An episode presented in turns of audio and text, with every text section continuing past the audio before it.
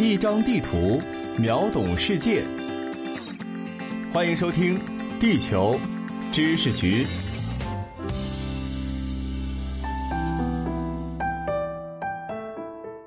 大家好，欢迎来到地球知识局，我是零零一号地球观察员霍杰。中国四大一线城市当中，广州是一个相当特别的存在。一线城市以外的居民对于都市的想象，大多是繁华耸立的高楼大厦，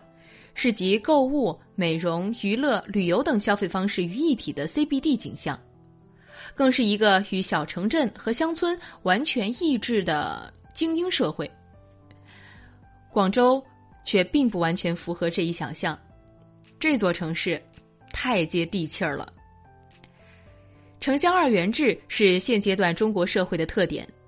一般来讲，城市与乡村具有着明显的边界，这个边界是由社会组织、行政区划、自然地理位置、经济结构以及文化来做严格的区分，在城乡之间竖起了一座无形的壁垒。但在广州，这个边界却十分模糊，城市 CBD 和城中村交相辉映，一派和谐。到底是怎么一回事儿呢？快到图文简介里找出局长精心制作的地图，一起来了解吧。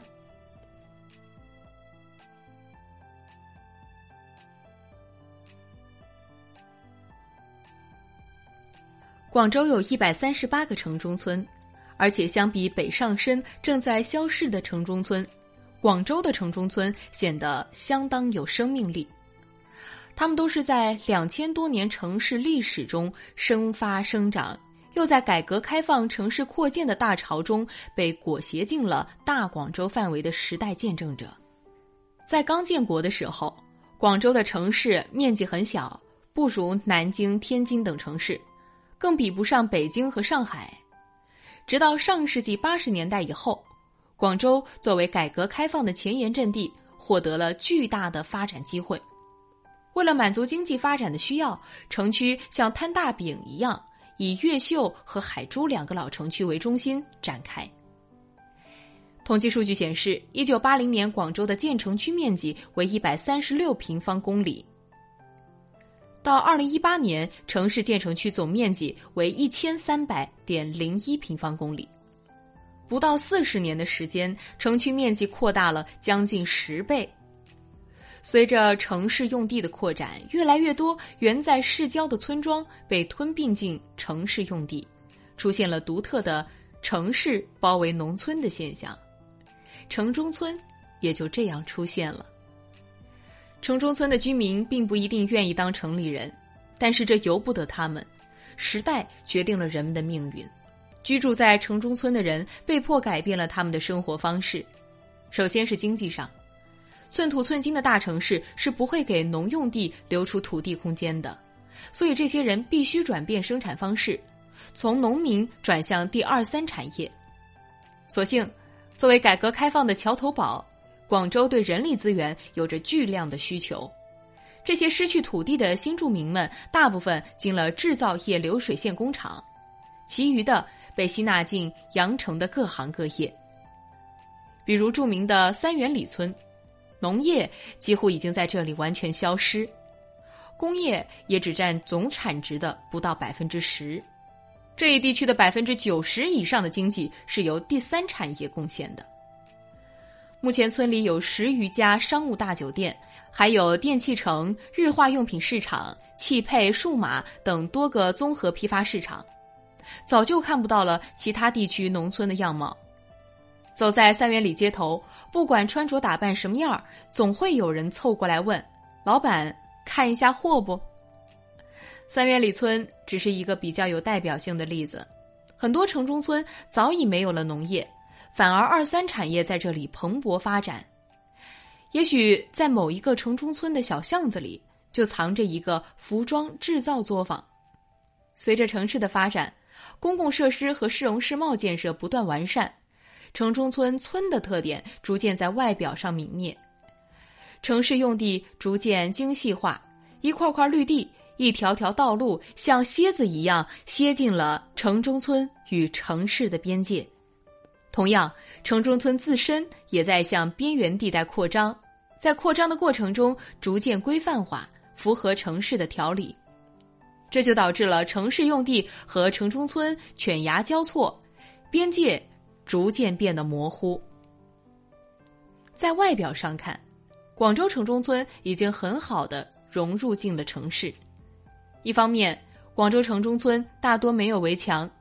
与规划建成区很多只有一条马路之隔，有着规范的商业门店，早早完成了路面硬化、水电、通信等公共基础设施建设也相当完善。另一方面，和北方的部分城中村相比，广州城中村的建筑多以四层以上的楼房为主，在寸土寸金的岭南大城市，为了争取更多生活空间，房屋都在向上生长。如果不看开窗即可握手的楼间距、严重不足的采光，以及曲折狭窄如迷宫的深巷小道，广州的城中村里现出一派城市的景象，并不是城市中非要去除不可的痼疾。不过，城中村也保持了一定村的特征。在现代化的大都市，广州一百三十八个城中村可以说是一百三十八个乡土文化的传承地。广府文化已经传承了两千多年，这在现代化的都市中并不能体现。但如果置身于城中村，就能看到有数百年历史的宗庙祠堂。行走在城中村小巷之中，也许走到一处豁然开朗的境地，抬头就能看到一座巍然的古建筑，上面写着“某氏宗祠”。这是岭南宗族文化的体现。宗族文化在南方远比在北方强盛，由于山岭众多，加上可耕地狭窄，广东村与村之间交流并不频繁，时间久了，方言都有所差异。从生产方式上来看，广东农业普遍以种植稻米为主，所需要的劳动力略高于粟米和小麦。水田之间阡陌相同，更需要亲友邻里的帮助，这就导致了广东人更加与亲邻相近、与外人疏远的地域特性，侧面促进了宗族文化的强势。今天的广州是一座开放包容的城市。全省乃至全国各地的人都能在这里和谐共处，无论广府、客家、潮汕，都能以一口流利的普通话正常沟通。都市文化讲究个体本位、契约社会，人与人之间的关系建立在社会契约之上，而非血缘。都市的生活方式也让传统宗族文化慢慢消失，唯独在城中村里。还是能找到他们的影子，但除了这些古老建筑之外，村里的生活方式甚至生活的人都已经换了一茬儿。都市开放流动，城市满布来自各地区的人，人口的流动性强，与乡村没有陌生人的社会刚好相反。城中村里的居民饮食、服饰、出行都已经和城里人没有区别了。而且，由于城中村低廉的房租，也是外来人初次来穗选择的居住地首选。据相关统计显示，广州大部分城中村流动人口数量为本地居民的五到十倍，有些甚至在十五倍以上。大量内地南下的打工者们扎根广州的第一站，往往就是城中村，如天河区塘下村。当地原住村民人口只有两万多人，却蜗居了近三十万外来务工人员，辐射大半个中国，涉及社会各个行业。石牌村作为岗顶这个华南区域最大的 IT 产业集散地，为数十万 IT 从业人员提供低廉的食宿和仓储条件。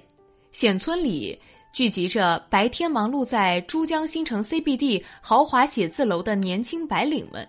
新兴创业者、小商贩等，外来打工人员的进驻打破了原来城中村一族一姓居住的格局，也让城中村的村模式彻底被冲散。原本农村人情社会的基础在于固定的邻里关系和知根知底的信任，而外来人大量进入城中村，增加了人口的流动性。原本昔日朝夕相处的邻居，变成了陌生之客，乡村气息的生活方式也就开始了转变。城市要规范化，城中村也注定要改革，甚至被清除。比如城中村中一直被人诟病的建筑凌乱密集、采光和通风等问题，以及无时无刻不笼罩在城中村上空的火灾隐患，已经成为了广州城市发展的痼疾。造成这一情况的原因，一是规划不合理，二就是村民私自乱建。城中村的农民们失去土地之后，最简便的经济来源就是地租。与城市其他区域不同，他们对自己的宅基地有着可以扩建的权利，于是乱象也就随即产生了。为了能有更多的房屋出租，屋主们开始向上索取空间。广州有很多看房本上是三层的建筑，实际上已经有六层的高度，还有一些不那么规范的飘楼。比如看一层面积是八十平米，可能在二层开始有飘出去的面积，就扩充到了一百平米，整栋建筑显得头重脚轻。城中村中普遍一栋楼都是属于一个家庭，这并不是说明他们祖上有多阔，而可能只是将自己原本住的小房子扩建成了一栋楼房。如果家里祖上兄弟多，或者在改革开放之前嗅到了机会买下更多的土地建房，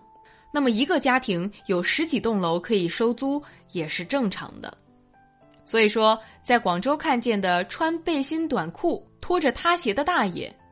也许就是这座城市里最富有的阶层。当然，这种不规范搭建的房子是需要整治的。但对于市政部门来说，这却是一个困难的问题。买断拆迁成本太高，大部分开发商都很难负担得起。劝说拆迁，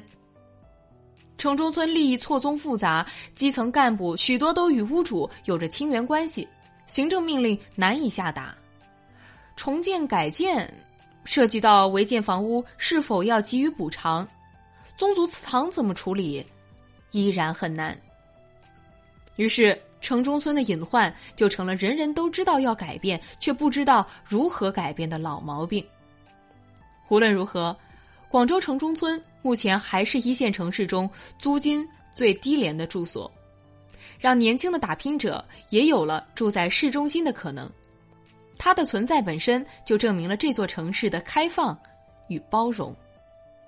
好了，本期节目由喜马拉雅 FM 独家授权播出。地球知识局全权制作，我们下期再会。